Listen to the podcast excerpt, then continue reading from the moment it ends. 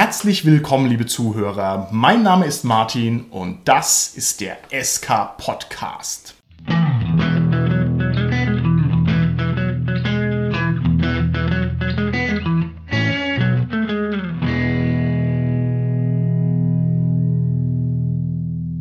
Bei mir im Studio sind meine lieben Gäste, die Tanja, der Carsten und der Dominik. Hi, hier ist die Tanja. Hallo, hier ist der Carsten. Hi, hier ist der Dominik. In der heutigen Folge wollen wir uns mit den Baustellen in der Abenteuerautobahn beschäftigen und zwar mit den Löchern im Plot, mit den Abgründen in der Handlung und mit allen schrecklichen Dingen, die sich daraus ergeben können, wenn der Plot einfach nicht so hinhaut, wie er denn hinhauen sollte. Und bevor wir uns dem Ganzen jetzt analytisch nähern, möchte ich zunächst mal aus dem reichen Erfahrungsschatz meines Casts schöpfen und frage euch jetzt hier mal auf den Kopf zu, wie schlimm ist es denn für euch persönlich, wenn ihr merkt, dass der Plot unlogisch ist, den ihr gerade im Rollenspiel genießt. Wenn ich spielleite, ist das für mich persönlich die Hölle, weil ich nämlich dann in dem Moment den Eindruck habe, oh Gott, ich setze den Leuten Mist vor. Das trifft mich dann wirklich zutiefst und das ist ganz übel. Okay, und als Spielerin? Also als Spielerin, da ist man ja ein bisschen relaxter, weil man verantwortet den Plot ja nicht. Ich meine, dann sagt man sich so vielleicht schon mal ein bisschen, uh, naja, da könnte man ein bisschen dran arbeiten, aber meistens versuche ich es dann schon zu überspielen. Mhm, mh. Carsten, wie ist es bei dir? Für mich ist es als Spieler frustrierender, wenn ich eben merke, da passt irgendwas nicht, das, das stimmt irgendwie nicht, das ja ist unlogisch oder es frustriert mich, weil wir mit unseren Spielfiguren nicht weiterkommen im Abenteuer. Als Spielleiter ist es, glaube ich, weniger ein Problem. Oder natürlich kann es auch, wie du gesagt hast, Tanja, schon einen Angst machen, auch wenn man dann denkt, oh, es könnte nicht funktionieren mit den Spielern. Aber oftmals merken die es ja gar nicht. Und wenn die es gar nicht merken, dann, dann hat es ja auch nichts gemacht. Dann war es ja letztendlich vielleicht auch gar kein richtiges Plotloch. Die Frage ist halt, ob man als Spielleiter selber merkt, dass die anderen das merken. Und dann ist man also einer doppelten Illusion aufgesessen. Und es ist unglaublich peinlich. Wie schaut's aus bei dir? Für mich persönlich ist es schlimmer, als Spieler in so ein Plotloch reinzufallen, um dann eben zu merken, dass der Plot überhaupt keinen Sinn macht, weil man dann mit seinen ganzen Aktionen halt nicht richtig vorankommt oder nicht die gewünschten Resultate erzielt, die man normalerweise erzielen würde, weil halt der Plot irgendwie in eine andere Richtung geht oder einfach komisch ist und man dann deswegen vielleicht nicht weiterkommt. Als Spielleiter bin ich dann meistens so frei und versuche die meisten Löcher irgendwie dann zu stopfen oder beziehungsweise dann im Nachhinein irgendwie irgendwie die plausibler zu erklären, aber noch hoffentlich im Abenteuer, wenn ich es noch gerade irgendwie hinbekomme.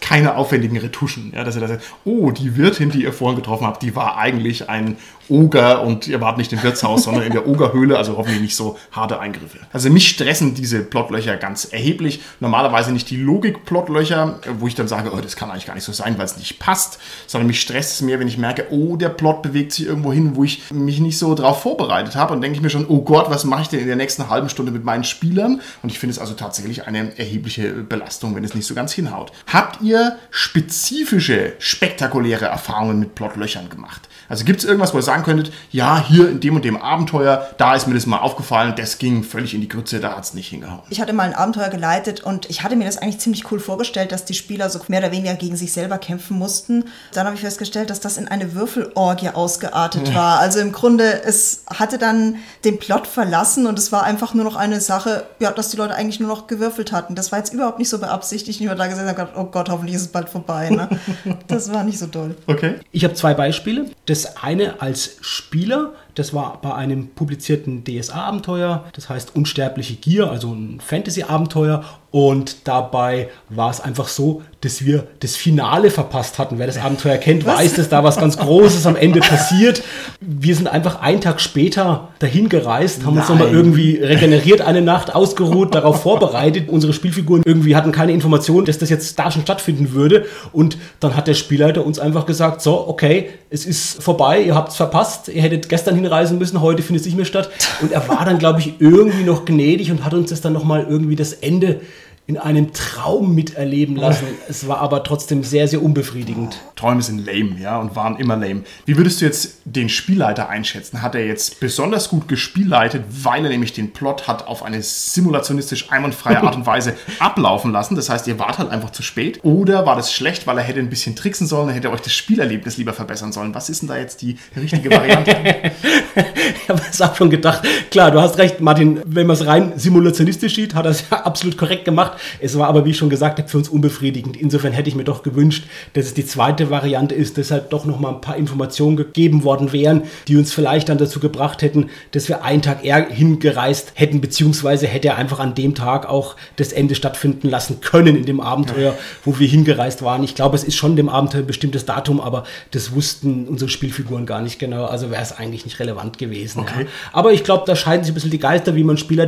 Ich glaube, der Spieler, der hatte, glaube ich, gar keine richtige Lust, irgendwie das zu machen. Weil das so als ist jetzt meine Vermutung gewesen, dass es so war. Das ist ja super, einfach immer zu sagen, nee, sorry, ihr seid zwei Tage zu spät.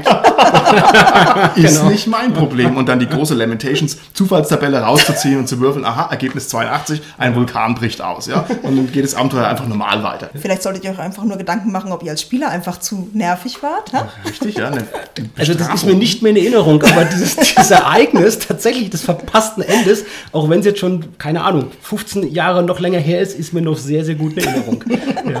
Müssen wir das Abenteuer nochmal spielen, Carsten, dass du sozusagen dieses Trauma löschen kannst, indem wir das Ende dann akkurat erleben. Anders abspeichern, überschreiben. Ja. Ist ja tatsächlich ein Mittel in der Traumatherapie. Genau. Ich will aber nicht nur lästern. Ich habe ja gesagt, ich habe zwei Beispiele. Das andere Beispiel ist eins von mir als Spielleiter. Und da war es so, dass die Spielfiguren auf Reise waren und irgendwie in der Vorstellung der Spielfiguren hatten sie eine Kutsche dabei. Aber Das klingt jetzt schon nach einer super Geschichte. Vielleicht war das auch ein Fehler von mir.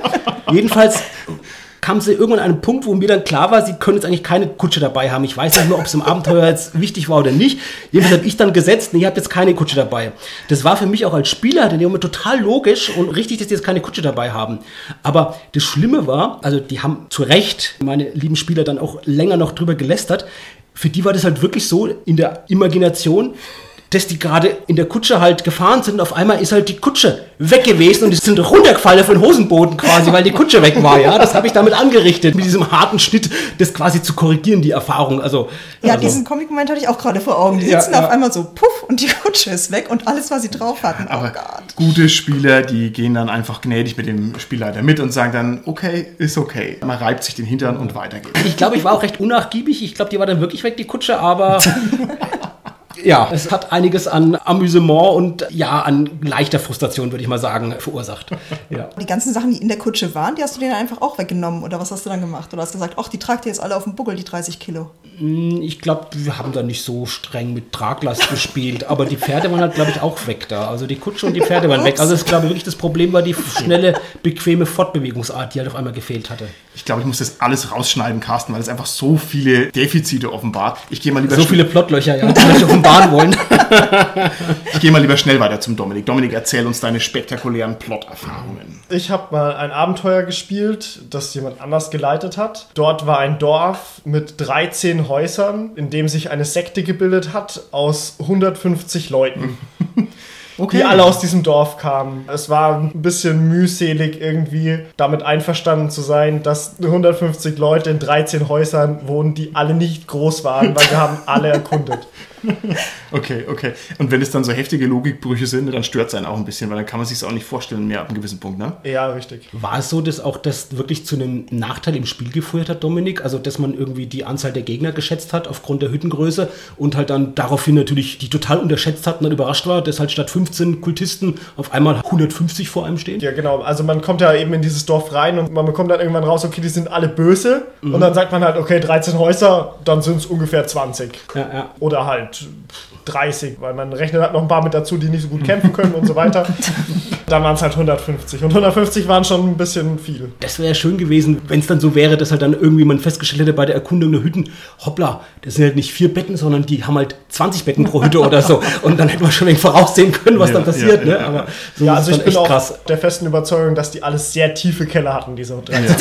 Also sehr, sehr tiefe Keller. Wohnkeller. Bei mir ist es so, ich bin immer Spielleiter, das heißt, ich habe also dann nur die Spielleiterbrille auf. Ich kann mich an ein Plotloch erinnern, das sich daraus ergab, dass ein sehr, sehr seitenstarkes Intrigenabenteuer von mir nicht gut genug vorbereitet wurde. Das heißt, ich dachte so, ah ja, gut, das liest du dann so hier mit fliehendem Auge drüber, dann passt es schon. Aber es war halt echt komplex, ja. Und unlogisch. Es war ein Kaufabenteuer, aber da hat der Plot einfach nicht gepasst. Und mir ist es halt erst mitten im Spiel aufgefallen, dass es halt hinten und vorne nicht hinhaut. Oh, das, ja, ich weiß auch nicht. Also da habe ich mich erstmal wahnsinnig drüber geärgert, muss ich sagen, weil ich mich darauf verlassen habe, dass das halt läuft. Aber es ist halt nicht gelaufen. Ich weiß nicht mehr, wie ich das gelöst habe. Ich glaube, das Abenteuer ist dann auch versandet und ist dann auch irgendwie daran gescheitert tatsächlich. Ja. Mir ist das tatsächlich auch schon mal passiert. Ich finde diese Intrigen- und Detektivabenteuer sowieso relativ schwer, sowohl Ja, zu spielen ja. als auch zu leiten. Mir ist es passiert, dass ich einen Pablo und einen Paolo zu der ein und derselben Person gemacht habe, die aber überhaupt nichts miteinander zu tun hatten und somit das ganze Abenteuer gecrashed habe. Okay, okay, gut. Okay, da hatte ich allerdings auch so was ähnliches. Das war allerdings eine Fantasy-Sache. Das war auch ein vorgefertigtes Abenteuer. Das habe ich nicht geleitet, sondern ein Kollege eben. Und der war etwas arg an der Vorgabe gehangen. Und da ging es eben darum, man geht in einen Wald und es gibt verschiedene Eingänge eigentlich in den Wald. Aber irgendwie hatte das Abenteuer vorgesehen, dass man aus einer bestimmten Richtung kommt. Und wir sind aus einer anderen Richtung gekommen. Das heißt, wir sind an einen Ort gekommen, wo wir eigentlich noch gar nicht sein dürften. Und im Grunde hat das sein Abenteuer komplett gecrashed. habe ich auch gesagt, oh Gott, was für ein bescheuertes Abenteuer. Vielleicht kennen unsere Hörer ja die Gothic-Spielreihe von Piranha Bytes, also von einem der wenigen guten deutschen Publisher, die ja auch Rollenspiel, Computerspiele machen im Prinzip und die bieten immer eine Sandbox an, wo man überall hinlaufen kann. Aber halt in neun von zehn Gebieten sind die Monster so stark, dass man eben doch nicht hinlaufen kann. Also so kann man da auch ein bisschen den Plot lenken. Ja, das gibt's also auch. Das ist ja ein witziges Beispiel gerade mal von dir, Dominik, mit diesem Pablo und Paolo. Ich glaube, das ist halt wirklich schon ein Tipp, den man an der Stelle ja ganz klar geben kann. Wenn man Intrigenplots macht, wirklich, oder Plots, wo viele Nichtspielerfiguren vorkommen, da wirklich darauf achten, dass die unterschiedliche Namen haben, die gut unterscheidbar sind. Weil gerade wenn es ein Name ist, der uns nicht so geläufig ist wie Paolo und Pablo, ja, und dann noch so ähnlich sind die beiden, ich verwechsel sie jetzt schon beim Aussprechen, ja, da ist das ja vorprogrammiert. Also ich glaube, da wirst du nicht der einzigste Spieler da sein, der es verwechselt hat. Ich glaube, das haben bestimmt mehrere verwechselt. Ich habe mich mal geweigert, ein Abenteuer zu leiten, weil da drin, glaube ich, 30 Bohrengeweihte vorkamen in einem kleinen Plotstück. Und ich also mich echt geweigert habe, mir zu überlegen, wie ich die unterscheide und die mir selber merke. Und es war mir echt zu viel. Du hättest Naja, einfach gar nichts sagen müssen. Ja, das das stimmt. Das ist, hast, du völlig, hast du völlig recht. Okay. Wie wir ja schon rausgehört haben, Martin sein Werkzeug, um Plotlücken zu schließen, ist der Total Player Wipe. einfach so starke Monster hinstellen, damit die da einfach nicht vorbei können. Und dann Ja. ist das Plotloch geschlossen. Richtig, ja, funktioniert immer, kann ich also jedem empfehlen. Okay. Geschlossen mit Leichen, geil. Das ist richtig. Voll gelaufen mit dem Blut der Figuren. Genauso ist es richtig. Okay, vielleicht müssen wir die ganze Sache mal ein bisschen analytischer angehen und uns mal Gedanken darüber machen, was denn überhaupt ein Plot ist. Und da gibt es ganz schön viele unterschiedliche Ansätze. Ich weiß gar nicht, ob das jetzt hier so ja, produktiv ist, wenn wir das im Detail abklopfen. Ich möchte nur mal vielleicht zwei erwähnen. Einer wäre jetzt die Plot-Theorie aus der Dramentheorie. Das ist sozusagen eine Handlung, in die ein Konflikt hineinreicht. Also, keine Ahnung, ich laufe den Strand entlang, das ist kein Plot. Aber ich laufe den Strand entlang und steche mir plötzlich den Fuß an einem Seeigel, das ist ein Plot und kann ich nicht mehr weiterlaufen. So. Das ist also der Minimalplot, der kleinstmögliche Plot, eine kleine Handlung und ein Problem. Und das Ganze könnte sich dann beliebig hochsteigern. Also ich könnte sagen, okay, jetzt kommt jemand vorbei und dann sage ich, Hilfe, bitte kann mir jemand Verbandszeug bringen. Er sagt, haha, ich bin gar kein Tourist, sondern ein Strandräuber. Und dann nimmt er mir den Geldbeutel weg. Aber in dem Geldbeutel ist dann irgendwie ein wichtiges Dokument und ich muss es wieder bekommen, aber die Polizei ist korrupt und so. Und dann hört man schon, wie dann so ein Plot quasi in die Gänge kommt. Und die Addition von Konflikten zu größeren Konflikten, das könnte man einen Plot nennen, ein Plotkonstrukt. Und das andere, das kennt man vielleicht aus der Schule, das ist so dieser erzähltheoretische Ansatz, das ist der Spannungsbogen. Das ist also ein Plot irgendwie beginnt mit einer Einleitung, was ist los, wo bin ich? Und dann steigert sich so eine spannende Situation bis zu einem Höhepunkt und der führt dann in einen großen Konflikt, löst sich auf und dann ist es wieder weg. Ich glaube, so in diesem Bereich wird sich die ganze Plotgeschichte wohl bewegen. Du hast ja vorhin schon Computerspiele erwähnt, Martin. Ist dann so das Ende bei dem Spannungsbogen? Wäre das so auch der Endboss, den man dann halt überwindet? Ist ja auch in Ja. vielen Abenteuern so. Auf alle dass man Fälle. quasi einen Endgegner hat, Ja. der jetzt auch kein Monster sein muss, aber doch irgendwie so einen zentralen letzten Konflikt, den Ja. größten, den mächtigsten vielleicht auch. Es muss halt kein physikalischer Gegner sein, gegen den man kämpfen muss. Es könnte also, keine Ahnung, auch die Liebeserklärung sein, die man dann rausbringen muss im letzten Moment oder irgendwie sowas. Aber das stimmt, das stimmt schon. Ja, ich weiß, ich Ja. will halt eine romantische Komödie spielen. Ja. Endlich. Es lässt mich halt nur keiner. Es ist einfach in mir drin. Oder der Twist at the end, das ist genau das, was man braucht. Genau, die Liebeserklärung an den Endboss. Das würde Bowser sehr überraschen. Ja. Wenn wir jetzt mal diese beiden Theorien im Hinterkopf behalten und sagen mal, irgendwie so wird es schon sein. Was ist denn jetzt der konkrete Rollenspielplot? Ist der Plot das, was im Abenteuer drin steht? Ja oder nein? Ich denke, der Plot ist immer das, was sich aus dem Geschriebenen in diesem Abenteuer irgendwie ergibt. Also es sind ja meistens immer nur Handlungen abgebildet, die man eben liest und den muss man halt dann zu einem Plot verflechten. Also der Plot ist das, was nicht direkt geschrieben ist, zumindest in den meisten Abenteuern, die ich kenne. Wenn ich es jetzt richtig verstehe, dann sagst du mir, der Plot ist das, was tatsächlich passiert im Spiel, ja? Ja. Das würde heißen, es kann gar keine Plotlöcher geben. Also das ist eigentlich nicht möglich, weil irgendwas passiert und das ist halt dann der Plot. Das widerspricht aber meiner persönlichen Erfahrung, muss ich sagen. Also ein Plot kann durchaus, wenn schon nicht völlig stoppen, doch so sehr verwässern oder schlecht werden oder jenseits von Gut und Böse in die Grütze gehen, dass es dann irgendwie schon den Eindruck erweckt, er sei jetzt hier kaputt. Vielleicht ist auch mein Eindruck falsch. Ich weiß nicht, was sagt ihr denn dazu? Ich glaube, es stimmt beides irgendwie. Das war ja auch dein Beispiel, Martin, dass du gesagt hast, du hast ein Kaufabenteuer geleitet und hast halt dann im Leiten erst gemerkt, dass da halt was nicht stimmt. Hättest du es vielleicht gründlicher gelesen in der Vorbereitung, möglicherweise hättest du ja vielleicht schon in der Vorbereitung gefunden, dass da irgendwo ein Plotloch drin ist. Dann hätte es aber das Plotloch ja schon gegeben, unabhängig von dem gespielten Abenteuer, sondern schon vorher. Dann hätte es vielleicht dann im Abenteuer aber das nicht gegeben, hättest du schon eine Möglichkeit gefunden, das in der Vorbereitung irgendwie zu beheben. Wobei man üblicherweise ja nicht unbedingt das Abenteuer aus allen Perspektiven sich durchliest. Ich meine, die Plotholes, die können sich ja durchaus dann ergeben, weil die Spieler gerade etwas machen, womit man jetzt auf Teufel raus nicht gerechnet hat. Hm, ist ja eigentlich normal beim Ja. Rollenspiel, ja. Und ich würde sagen, bei eigenerdachten Abenteuern ist es sogar noch viel wahrscheinlicher und viel häufiger. Weil wenn ich jetzt ein publiziertes Abenteuer spiele, das hat ja in der Regel schon einen Spieltest hinter sich oder hat schon ein Abenteuer sich ausgedacht und mehrere Autoren sich ausgedacht. Das hat ein Lektorat schon erlebt oder so, wo man schon geguckt hat, um solche eben Plotlöcher zu finden nach Möglichkeit. Wenn ich mir aber selbst ein Abenteuer ausdenke, das skizziere und dann auch vielleicht das allererste Mal spiele, passiert es immer wieder, dass es Sachen gibt, die ich mir total logisch als total gut funktionierend vorher als Spieler überlegt habe und auf einmal stelle ich fest mit meinen Spielern am Tisch, das funktioniert überhaupt nicht so, wie ich es mir vorgestellt habe. Ich meine, das Schöne bei den Selbstgeschriebenen ist ja die Sache, dass man sich da automatisch, sagen wir, irgendwelche Ausflüchte so selber überlegen kann, so dass man sagt, okay, gut, meine Idee war zwar die, aber ich kann da jetzt ausscheren und kann woanders hingehen, wenn ich auf so ein Plothole komme. Da hast du ja das Problem bei den Kaufabenteuern, dass du eine gewisse Richtung quasi einhalten musst, weil die ist halt im Abenteuer so vorgegeben. Ne? Ja, absolut, da hast du völlig recht, habt ihr beide recht. Aber ich finde schon, dass es auch ein bisschen eine Sache der Interpretation ist. Genauso wie eine Band ein Musikstück vom Blatt spielt, und es klingt bei jeder Band ein bisschen anders, ist natürlich auch das Abenteuer im Buch erstmal nur die theoretische Grundlage, die halt dann noch durchs Gehirn und durch den Mund des Spielleiters erstmal in die Realität rüberkommen muss. Aber ich finde, das ist schon. wow, wow. Sorry, ich wollte Okay, okay, das ist- das das ist sehr gut. Und nicht, dass du aufhörst. Ich wollte nicht, dass du aufhörst. Ich sehe nur eine Stadtlöchern. Okay. Ja, ich habe jetzt hier die achtsam erhobenen Hände gesehen. Das ist immer ein schlechtes Zeichen. Hab ich Quatsch erzählt?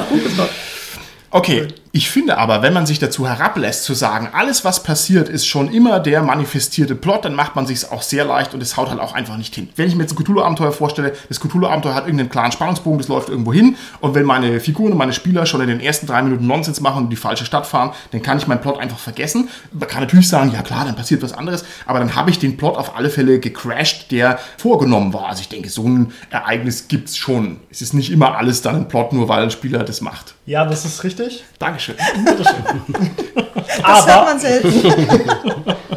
aber solange es die Möglichkeit gibt, wieder zurück auf diesen Weg zu kommen oder beziehungsweise irgendwo ja wieder einzusteigen, ist der Plot ja trotzdem noch vorhanden. Also er ist ja nicht gecrashed, sondern sie gehen ja nur auf einem anderen Weg zum Endgegner, der vielleicht vorher nicht geplant war. Also hattest du vielleicht dann nur zu viele Lücken, um nicht damit zu rechnen, dass deine Spieler in eine andere Stadt fahren. Das finde ich sehr schön. Das heißt, du sagst mir, es gibt sozusagen ein Reich der träumenden Plots, wo alle von tapferen Spielleitern angefangenen Plots noch so warten, dass sie mal irgendwann vollendet werden. Großartig. Naja, vielleicht ist es ja auch einfach viel einfacher zu sagen, ich mache jetzt eben nicht einen super festen Plot, sondern mache eben einen, sagen wir, sanfteren Plot Ja. mit viel, viel, viel Ausflüchtemöglichkeiten. Es ist halt doch einfach schöner, einen weichen Plot zu haben, bei dem man einfach sagt, okay, ich habe hier meine grobe Richtung, aber da haben die Spieler eben so viel Raum und ich bleibe trotzdem in meinem Plot drin. Das macht es ja eigentlich für Ja. den Spielleiter einfach viel einfacher. Okay. Aber unabhängig ja davon jetzt, ob es jetzt ein weicher oder ein härterer Plot ist, Martin, Dominik, ihr habt es ja auch schon beide gesagt, vor allem ist ein Plot auch das, was bei einem Spieler oder was bei den Spielern oder bei den Spielfiguren dann ankommt. Ich glaube, das wird auch deutlich, wenn wir das vergleichen, ein Rollenspielabenteuer mit einem Film, den wir schauen. Wenn wir einen Film als Zuschauer schauen oder einen Roman lesen, dann fallen uns ja auch immer wieder Plotlöcher auf im Nachhinein, während wir schauen, über die wir uns unterhalten, wo wir sagen, das ist unlogisch und das ist unlogisch und so, Oh, ja. ja. Obwohl er uns vielleicht trotzdem gut gefällt, der Film. Das stellt sich aber für uns als Spieler von einem Rollenspielabenteuer weitaus weniger so dar. Wenn wir ein Rollenspielabenteuer spielen, dann ist für uns letztendlich, warum vielleicht bestimmte Nicht-Spielerfiguren auf eine bestimmte Art und Weise agiert haben, warum bestimmte Ereignisse eingetreten sind, stört uns, auch wenn es unlogisch war, als Spielfiguren, denke ich, weitaus weniger, solange das erleben, was wir, was unsere Figuren direkt erleben. Wenn das irgendwie spannungsvoll, spaßig war, herausfordernd war, wenn wir das Gefühl hätten, wir konnten was bewirken in der Geschichte, dann trägt es zum Spielspaß bei. Ja. Und Plotlöcher, auch wenn es die gibt, auf dieser höheren Ebene, sag ich mal, Ja, ja. stören, bin ich überzeugt von den Spielspaß da weniger. Okay, das finde ich super interessant, Carsten. Das heißt, wenn ich es richtig verstanden habe, dann attestierst du unseren Rollenspielplots eine gewisse höhere Robustheit, weil man da ein bisschen anders perspektivisch drin hängt, also aktiver zum Beispiel. Nur wenn ich es richtig verstanden habe. Das finde ich deswegen interessant, weil ich kenne auch das völlige Gegenargument, dass Leute sagen, Rollenspielplots sind deswegen Quatsch und können nicht mit Filmen verglichen werden, weil bei den Filmen die Skriptdoktoren dranhocken und das also mit Testpublikum sich anschauen lassen, zehnmal umschreiben, da hocken 20 Mann dran, die das verbessern. Ich glaube dieses Argument nicht, das ich gerade vorgebracht habe, aber interessant finde ich schon, dass also vielleicht ein Niveauunterschied besteht zwischen dem Film und dem Rollenspielerlebnis, das also weit auseinander klafft. Weiß ich nicht, ob es stimmt. Es soll auch Rollenspielabenteuer geben, die über 30 Spieltests hinter sich haben, aber ich glaube natürlich, generell ist es klar, dass dann ganz anderer Aufwand betrieben wird und viel mehr ja, Leute noch draufschauen jetzt beim Film oder auch sicherlich beim Roman, wenn der im Verlag veröffentlicht wird. Ein anderer Aspekt ist nur noch auch der, die Plotlöcher auf dieser höheren Ebene, wie ich es jetzt gerade so gesagt habe, für die können ja auch letztendlich die Spielfiguren verantwortlich sein. Also wenn wir jetzt einen Film sehen und da sich Charaktere unglaubwürdig verhalten, dann ist das als Rezipient, wo wir sagen, ich finde es nicht glaubwürdig, wie der Charakter da sich verhalten hat in der Situation. Das kann ja aber im Rollenspiel letztendlich ja auch der Mitspieler sein, Ja. der seine Figur Ja. darstellt, ja. Und das glaube ich, das stört uns halt, wenn es uns nicht jetzt direkt im Spiel stört, ja. Wenn das jetzt rein unlogisch ist und irgendwie zum Erfolg unserer Gruppe beiträgt und uns hilft oder so, und dann ist das, glaube ich, weniger störend. Ja. Also ich denke, wir können uns darauf einigen, dass es gar nicht so leicht ist, mal festzulegen, was ein Plot eigentlich ist. Es wird sich so irgendwie in dem Kontinuum bewegen, das, was als Text vorgelegt wird, ob es jetzt selber geschrieben ist oder gekauft, ist ja belanglos. Das, was der Spieler daraus macht, das, was bei den Spielfiguren oder bei den Spielern ankommt und dann auch diese gemeinsame Erinnerung ist auch nochmal so eine Dimension, also in der Retrospektive, die dann den Plot nochmal anders geschmäcklerisch einfärbt, als man das vielleicht so vorhatte. Das ist auch eine Sache, die mir immer wieder auffällt, wenn ich Rezensionen lese von Kaufabenteuern. Die werden ja oftmals geschrieben von Rezensenten, die noch nicht die Zeit hatten, gerade wenn es Anthologien sind oder so, alle Abenteuer zu spielen. Ja. Die lesen die halt und schreiben nach dem Lesen die Rezension, was völlig legitim ist. Aber um wirklich ein Abenteuer richtig zu beurteilen, wie es funktioniert, muss man es eigentlich gespielt haben. Also ich habe Ja. das immer wieder erlebt, so wie dein Beispiel, Martin, eben mit diesem Intrigenabenteuer, dass es nicht funktioniert. Ich habe ja auch genau anders schon immer wieder erlebt, dass ich denke, na, ob das so richtig im Spiel Mhm. funktioniert und überlegt habe und dann hat es erstaunlich gut auf einmal geklappt. Ja. Also man muss es wirklich auch ausprobieren in dieser Interaktion mit den Spielern, was dann die draus machen, wie wiederum ich als Spieler darauf reagiere. Ja, ja. Da entsteht was ganz Eigenes. Und es wird auch nochmal eine Qualität der Handlung, die sich für mich ganz anders abspeichert, als wenn ich es nur gelesen habe als Spieler. Ja, und du hast ja deine Abenteuer, die du publiziert hast, hast ja gerade schon darauf hingewiesen, häufig Tests gespielt. Ich meine, man merkt es auch am Erfolg, die sind ja wunderbar, gibt dir nur positives Feedback. Es ist auch so, dass die Abenteuer sich verbessern, wenn man die einfach mehrfach spielleitet. Da wird auch der Plot plötzlich dichter und man versteht auch den Plot besser. Ne? Also wenn man das Abenteuer das fünfte Mal gemacht hat, dann ist es normalerweise sehr viel besser. Bei mir ist es dann so, dass ich den auch immer weiter ausschmücken kann, weil ich mir halt über das, was ich halt vorher schon gemacht habe, muss ich mir halt keine Gedanken Ja, machen. genau. Das heißt, dann kann ich das halt alles noch weiter Ja. ausschmücken und äh, das merkt man schon auch. Also wenn man Ja. mal ein Abenteuer drei, viermal geleitet hat, dann ist es auf einmal ein ganz anderes, wie das, wo man es als erstes Ja, gemacht ja, hat, wo ja. man es so komplett runtergebrochen hat, um nur halt, um ans Ziel zu kommen. Ja, Und das Allerschönste ist, wenn man da natürlich auch die Aktion der Spieler mit reinbringen kann, weil wenn du es so und so oft geleitet hast und da hast du immer noch neueren Input oder sowas von den Spielern, das kann unglaublich bereichern, finde ich. Der Plot mag dann zwar derselbe sein, aber es hat sich irgendwie doch einiges dann daran geändert, wenn man das so und so geleitet hat. Es gibt ein literaturtheoretisches Konzept, das nennt sich der hermeneutische Zirkel und das besagt, dass man keinen Text zweimal lesen kann, weil beim zweiten Mal, wenn ich den Text lese, habe ich schon andere Vorstellungen vom Text und lese den Text also mit neuen Augen und jedes Mal, wenn ich den neu lese, habe ich quasi immer einen neuen Text vor mir. Das finde ich sehr spannend und dann hätten wir im Rollenspiel sozusagen den hermeneutischen Zirkel plus X, weil es ja dann immer noch mit neuem Spieler-Input reinkommt, ist eigentlich auch super. Ein Fehler in der Hinsicht, den ich schon öfters erlebt habe, und das passt sehr gut zu dem, was du gerade gesagt hast, Tanja, ist, dass jetzt auch wieder ein vorgegebenes, also ein Kaufabenteuer geleitet wird und dass dann die Spieler, deren Figuren irgendwas probieren, wo halt dann der Spieler da dann sagt beim Leiden, ähm, das steht aber nicht im Abenteuer drin. Und das geht nicht. ja, also die kommen auf eine gute Idee, die halt der Ja. Autor des Abenteuers oder die Autoren nicht hatten. Und die kommen aber wirklich auf eine gute Idee und dann, also das müsste man beobachten bei Let's Plays oder so, wenn geleitet wird teilweise. Ich habe es schon häufiger erlebt, dass dann die Antwort kommt oder auch bei so Spielberichten dann, dass dann drin steht, ja, das ging nicht, hat der Spieler da gesagt, steht nicht im Abenteuer drin, also geht's nicht. Ah, sorry, aber das ist dann ein Makel vom Spielleiter, oder? Man kann es auch wieder mal begründen, auch vielleicht entweder als Makel, Tanja, oder als sehr simulationistischer Ansatz, zu sagen, was drin steht, sind die Lösungen, das sind die Verwundbarkeiten des Monsters und Ja. das sind halt die, auch wenn es vielleicht eine andere logische gibt, aber die, die drinstehen, sind halt die, die vorgegeben sind und die müssen sie finden. Wenn sie nicht gefunden haben, dann geht's halt nicht. Ja. Also ich denke, wir sind uns einig, das ist schon ein Makel des Spielleiters, aber ich möchte es auch noch mal ein bisschen positiver framen. Das kann auch sein, dass es einfach ein letztes Werkzeug des Spielleiters ist, der halt ansonsten mit der Situation überfordert ist. Und jetzt mal im Ernst, man ist ein Anfängerspielleiter oder das Abenteuer ist beknackt, das gibt's auch. Also das sollte man Ja. natürlich nicht machen, aber jetzt, bevor ich jetzt den Abend abbrechen muss oder mich weinend in den Wandschrank verziehe, dann sage ich halt, nee, das geht jetzt nicht, das steht nicht drin. Ich finde ja, darf man schon ganz selten auch mal diesen Joker aus dem Ärmel ziehen. Da gibt es ja auch ganz viele Werkzeuge, auch mal für diese Plotlöcher, und wie man da ein bisschen rummanövrieren kann und so. Ich will da jetzt mal ein Buch nennen, wirklich, was mir sehr viel geholfen hat, weil ich ja vor gar nicht allzu langer Zeit auch noch echt Anfänger war und gleich als Spielleiter eingestiegen bin in das ganze Hobby. Ich weiß es, dass da viele da draußen sind, denen das wirklich richtig Kopfzerbrechen macht und die wirklich Schiss haben vor dem Spielleiten. Wege des Meisters ist wirklich gut, gutes Buch, das sich auch viel mit diesem Plotbogen auseinandersetzt. Okay. Und ich habe da viel gelernt. Okay, sehr schön, das finde ich gut. Ich habe letztens einen brutalen Verriss gelesen über den Wege des Ja, das Meisters. glaube ich. Jetzt haben wir ja den Plot als solchen auch schon ein bisschen kritisch inspiziert und haben gesagt, ja, Mai, man kann da halt auch davon abweichen oder es klappt nicht. Aber ich möchte das Ganze nochmal von der anderen Seite aufziehen. Und zwar würde ich gerne von euch wissen, welche Vorteile hat denn ein gescheiter Rollenspielplot? Oder anders gefragt, was leistet denn ein guter Plot beim Rollenspiel?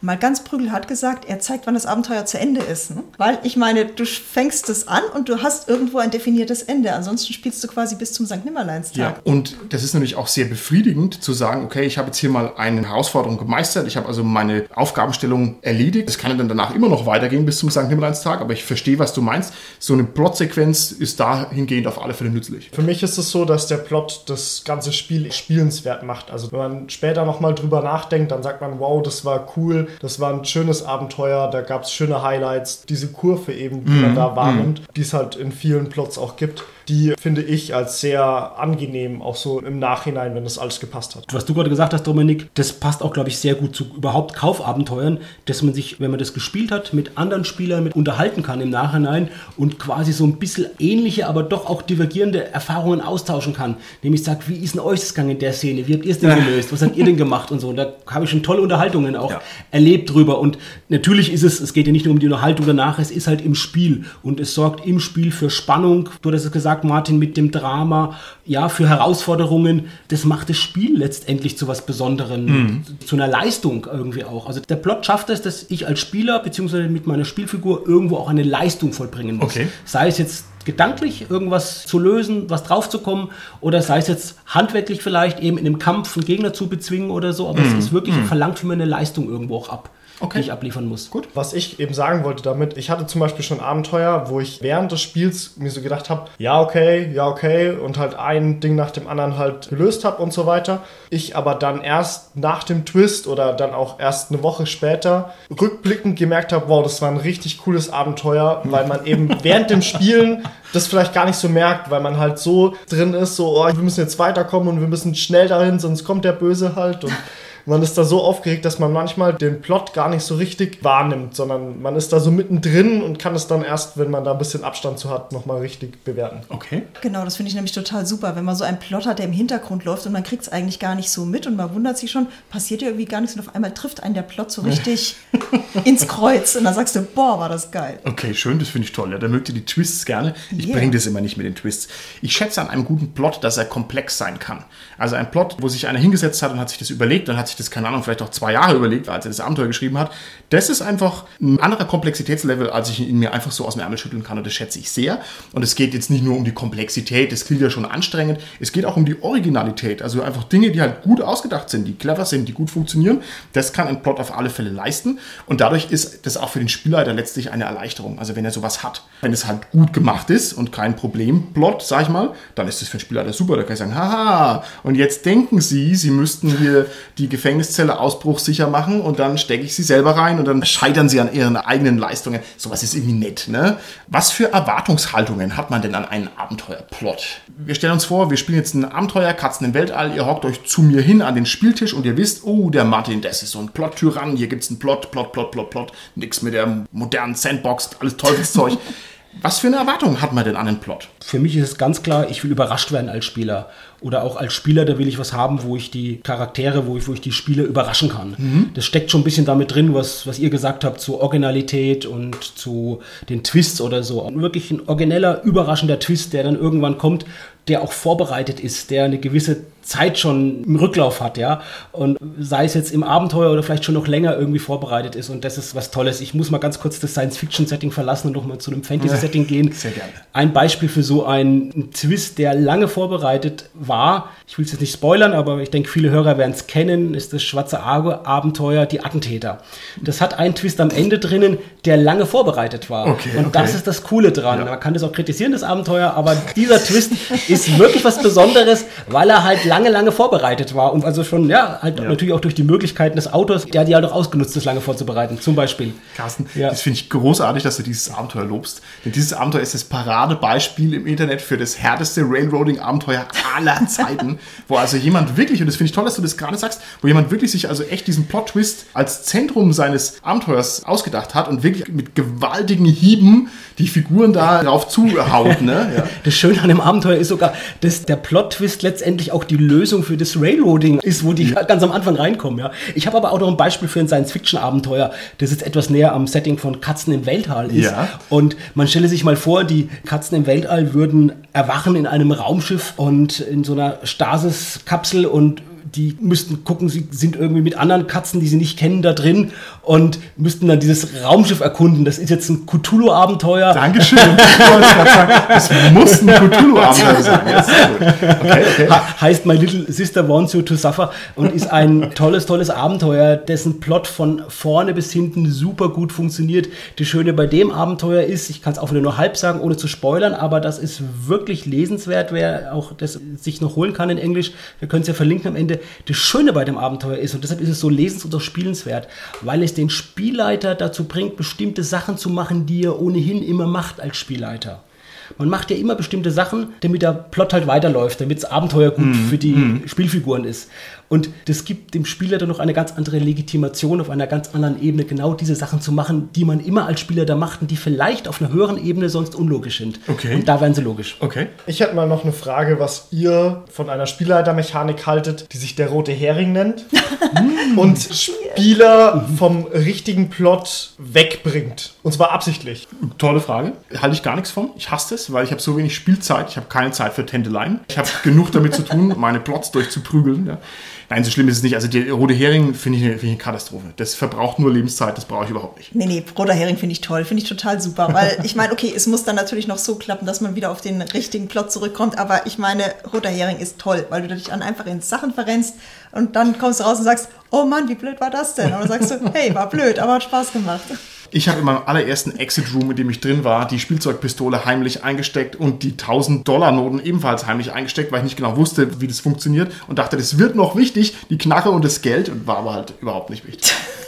Dann werden wir an dieser Stelle eine Tradition des SK-Podcasts wiederbeleben, die lange in der SK-Podcast-Gruft in den Bleikellern gefangen war. Und zwar handelt es sich dabei um die knallharte Formulierung von provokanten Thesen. Und mein Cast hier im Studio muss dazu Stellung nehmen. Und es ist ausdrücklich verboten, so eine Larifari-Holger-Antwort zu geben, ja? sondern man muss sich für eine klare Position entscheiden. Und die Hörer draußen an den Empfangsgeräten im SK-Podcast-Land können ebenfalls hier eine Position ergreifen und können schauen, ob sie denn mit uns übereinstimmen oder uns für unsere Meinungen hassen. Hättest du mir das vorher sagen können? Zu spät, Tanja. Verdammt. Zu spät.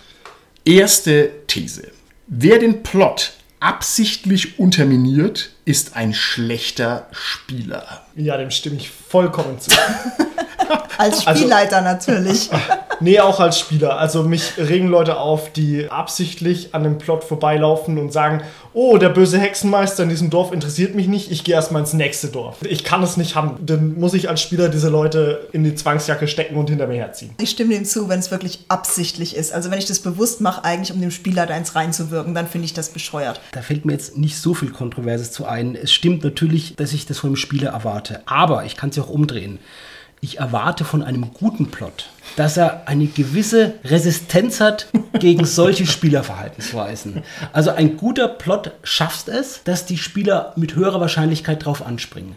Und das erwarte ich von einem guten Plot. Ich möchte mal ein Beispiel eines ganz, ganz alten Abenteuers geben. Das ist Midgard-Abenteuer, heißt Sieben kamen noch Korinnes. Und das Coole an diesem Abenteuer ist, geht auch so um so ein Intrigenspiel, dass eine Spielfigur einem Nichtspielercharakter zum Verwechseln ähnlich sieht. Und durch diese Verwechslung, die entstehen, kommen die Spielfiguren quasi in den Plot rein, in das Abenteuer rein. Und das ist einfach ein toller Anfang, den sich die Spieler oder die, die Figuren, den können sich gar nicht verweigern. Okay. Ja, aber Sie können doch einfach sagen, ich habe jetzt keine Lust mehr, ich gehe ins andere Dorf. Paff.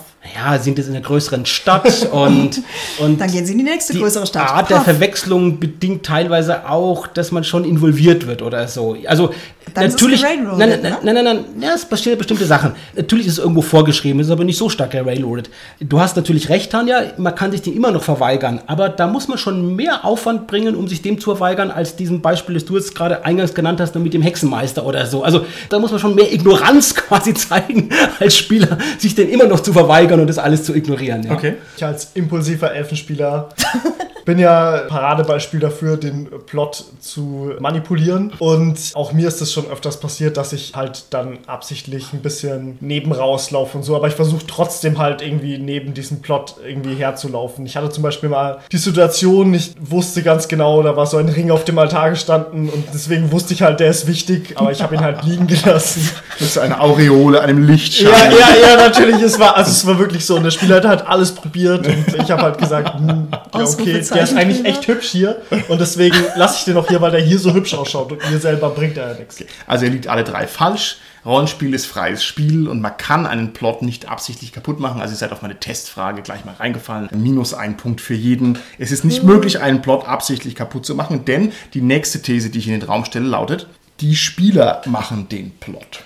Nö, würde ich nicht sagen, nein. Die Spieler, die können bei einem vernünftigen Plot tatsächlich so viel beitragen, dass es eben nicht gerailroadet ist. Aber ich denke mal, den Plot insgesamt, den sollte schon der Spielleiter machen. Ich möchte mal so weit zurückrudern, als dass der Spielleiter sicherlich den Plot zwischendurch auch wieder ändern kann. Also sagen wir, anpassen kann.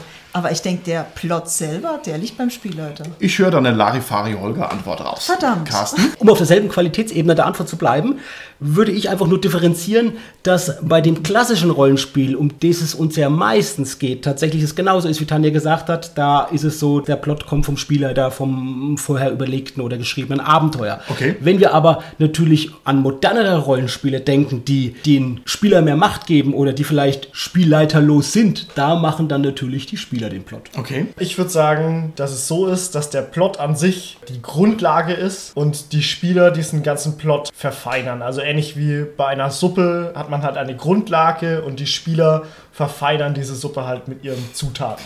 Das ist so ein schönes Bild. Es tut Ja. mir richtig weh, dass ich dir widersprechen muss. Ich habe wieder alle drei verloren. Und zwar ist es so, die Rezeptionsästhetik ist richtig. Also das heißt, Kommunikation ist das, was ankommt. Das bedeutet, ihr habt alle Unrecht. Selbstverständlich machen die Spieler den Plot, denn wer auch sonst. Es findet in deren Vorstellungswelt statt. Nein, ich übertreibe natürlich, man kann selbstverständlich auch andere Positionen einnehmen. Aber das wäre jetzt das Gegenargument. Aber Carsten, du hast jetzt schon meine nächste These halb vorweggenommen. Das heißt, vielleicht können sich hier die beiden anderen nochmal dazu äußern. Was sagt ihr zu folgender Aussage?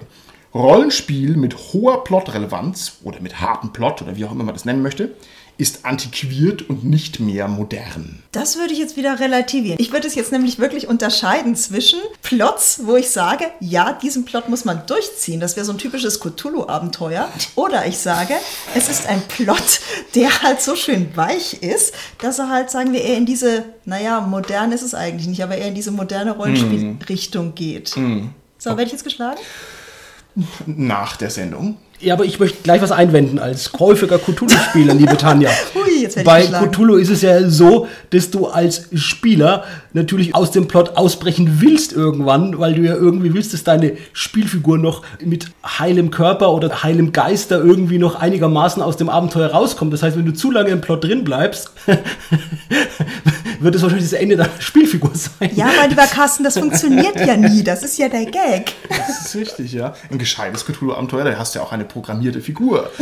Also das heißt, mit Gedächtnisverlust, und mit fester Hintergrundgeschichte. Nein, ich will gar nicht über Cthulhu lassen. Ich verstehe es voll und ganz. Die nächste These, die ich euch jetzt hier direkt vor den Latz ballere, lautet, ob ein Abenteuer einen guten Plot hat, hängt vor allem vom Spielleiter ab.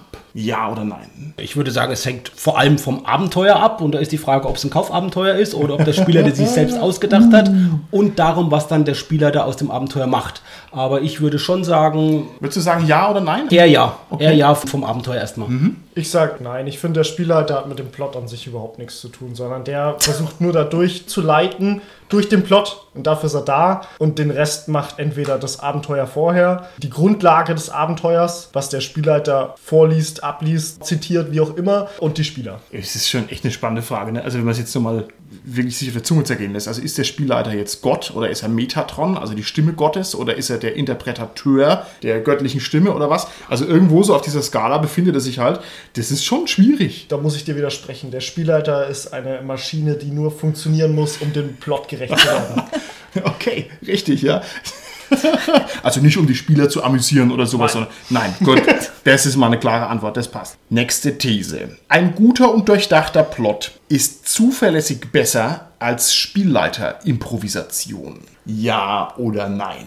Ich glaube, dass ein guter Plot ohne Spieler der Improvisation gar nicht funktioniert, weil du kannst nicht alle Plotholes rausgeholt haben vorher. Du musst gelegentlich improvisieren. Du hast recht, aber du musst Aber- mit Ja oder Nein Ach, antworten, du bist so Tanja. fies. Dann sage ich ja. Um mal Nein zu sagen, sage ich jetzt mal Nein, weil ein Spieler, der, der wirklich sehr gut improvisieren kann, von denen gibt es sehr, sehr wenige, aber ein Spieler, der, der das kann, der so gut improvisieren kann, der sich wirklich während dem Spiel einen Plot ausdenkt und den dann auch konsequent durchzieht, der die Bedürfnisse der Spieler am Tisch erkennt und daraus während dem Spiel on the go den Plot strickt. Das ist sowas Gutes, was so einmalig ist und so auf die Spieler zugeschnitten ist. Ich habe selten erlebt, Ich weiß es nicht, lieber Carsten. Ich weiß nicht, ob es möglich ist, sich eine bestimmte Komplexität noch aus dem Ärmel zu leiern. Also ob nicht irgendwann der Punkt erreicht ist, wo ich sagen muss, okay, Entschuldigung, 60 Nicht-Spielerfiguren, unendlich viel Information und so weiter. Also ab einem gewissen Punkt überfordert es wahrscheinlich jeden Spielleiter. Ich meine, das ist ganz klar, aber wie viele Abenteuer kennen wir denn, wo es 60 Nichtspielerfiguren gibt? Also 60 Bohren-Geweihte. Hatte ich schon mal, aber ich habe es dann auch Die nicht gespielt. sagen. Die nichts sagen. Okay, also gut. Hier habe ich mich fast schon ein bisschen geschmeichelt. Ich habe das tatsächlich eine ganze Zeit lang gemacht und Systeme gespielt, die den Plot auswürfeln und dann Start-up losgehen. Also du würfelst, eliminiere Die Katze des die Nachbarn. Katze des bösen Imperators. Und dann haben wir losgespielt. Und tatsächlich habe ich so gute Spieler, dass das echt funktioniert, die wirklich ihre eigenen Ideen immer mit reinbringen, dass wir da auch echt lang gespielt haben und die Abenteuer sind echt gut geworden. Okay, gut. Dann letzte These noch. Ohne Plot ist das Rollenspielerlebnis beliebig und wird belanglos. Wow, damit berühren wir ja alles, Sandboxing und Metaplot und was weiß ich. Aber ihr müsst Ja und Nein antworten. Also ist es ohne Plot belanglos, ist Rollenspiel oder nicht? Ja, ohne Plot ist Rollenspiel belanglos. Absolut, ja. Ich sag Nein, so ein Quatsch. Rollenspiel ist Freiheit, jeder soll machen, was er will. Plot ist sekundär hinter der Freiheit anzusiedeln. Carsten, du musst es auflösen. ich wiederhole mich einfach. Wenn ich einen Spieler da habe, der sehr, sehr gut mit den Mechanismen umgehen kann, der sehr, sehr gut improvisieren kann. Auflösen ist dialektisch, Martin. Dann ist es so, dass es wirklich besser ist, wenn es keinen Plot gibt und wenn der wirklich direkt in der Sandbox entsteht. Ansonsten ist es so, dass natürlich der Plot schon wichtig ist. Okay, dann ist jetzt der Zeitpunkt erreicht, wo wir die Hemdsärmel hochkrempeln müssen und Ellbogen tief in die schmutzige Praxis reingreifen. Und ich frage euch jetzt hiermit also folgende Frage. Sollte man als Spieler den Plot vorher vage erahnen können oder möchte man eigentlich die Sachen lieber auf sich zukommen lassen? Ich bin der Meinung, am besten ist es, wenn man so eine vage Vorstellung hat von dem, was ungefähr passieren könnte und dann am Schluss genau das Gegenteil davon erlebt. Also Twist sozusagen ist für dich gut, ja? Genau, ich komme wieder auf den Red Herring zurück, sowas finde ich toll. Also man kann was erahnen, das ist okay. Man sollte zumindest eine grobe Richtung haben, was überhaupt passiert. Nicht, dass man jetzt den ganzen Tag denkt, oh Gott, ich gehe nur shoppen. Ne? Also ich muss sagen, dass ich durch unseren Lamentations-Kontakt da schon ein bisschen eine Änderung der Perspektive erfahren habe. Und zwar, dass ich sagen muss, es ist halt eigentlich reizvoller, wenn es voll auf mich zukommt. Ich erwarte also eine romantische Komödie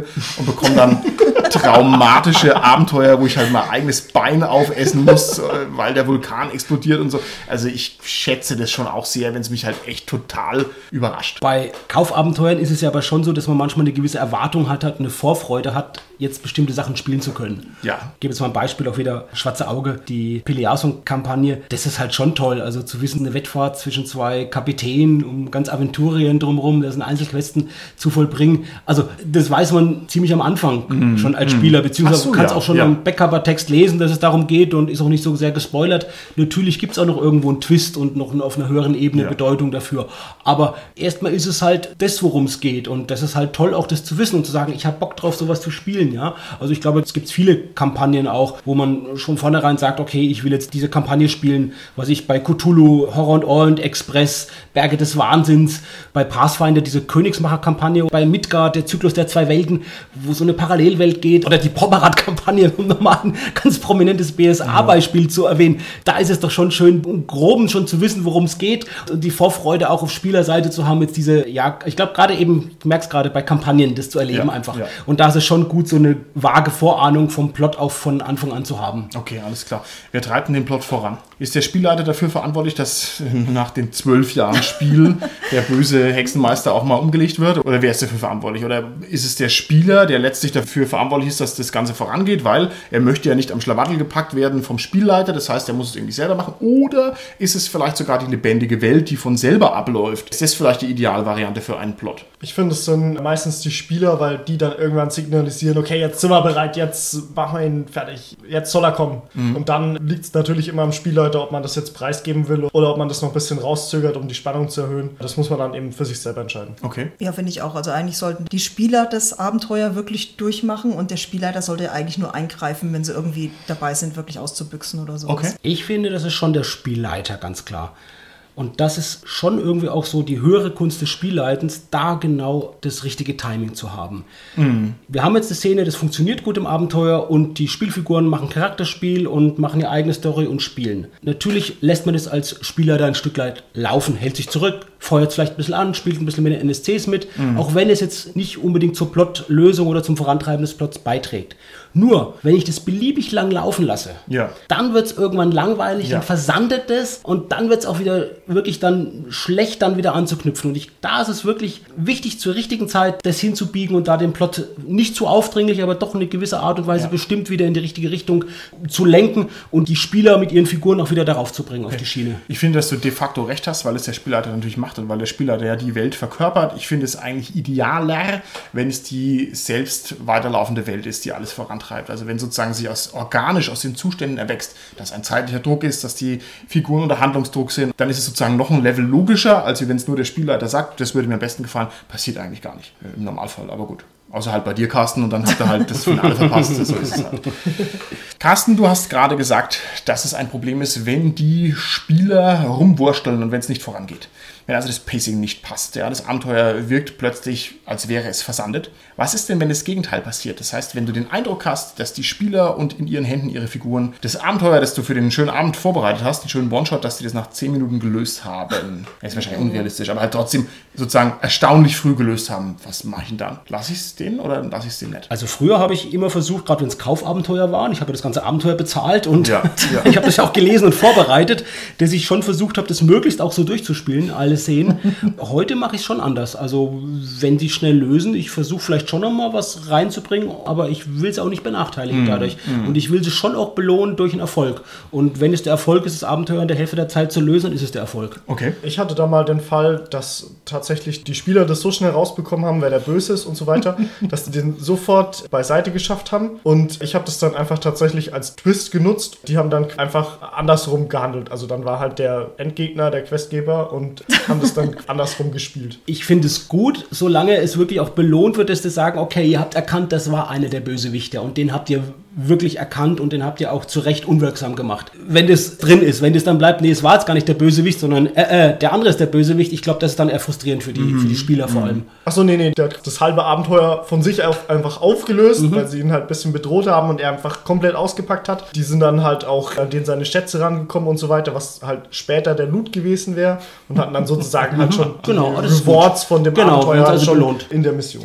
Mir fällt ja noch eine katastrophalere Variante ein, und zwar so ein Plot-Twist-Klugscheißer. Solche Leute kenne ich auch, wirklich. Ja. Und die sitzen dann am Tisch und sagen dann, ah, jetzt passiert bestimmt gleich das und das. Oder, oh, Moment mal, diese Gestalt hier am Wegesrand, die wird später nochmal wichtig werden. So, und normalerweise denkst du, ja, ist egal, ja, aber das Problem ist, dass die dann halt auch einen guten Riecher dafür denkst, ja, shit. Ja, shit, Mann. Ja, den alten Mann nicht gerade hier eingeführt. Das ist wirklich der weise Magier. Das schmerzt mich als Spielleiter, weil ich mich dann blöd fühle. Eine vielleicht leicht erzieherische Möglichkeit, mit so jemand umzugehen, hast du natürlich im Cthulhu-Rollenspiel, in dem du dann einfach als Spieler da sagst, Alle umbringst. oh ja, du merkst, du kannst Dinge voraussagen scheinbar. Es ist schon wieder eingetreten, was du gesagt hast. Und es ist jetzt schon wieder eingetreten. Okay, ja, das ist, das ist ja, Ich glaube, der Spieler wird sein Verhalten relativ schnell ändern.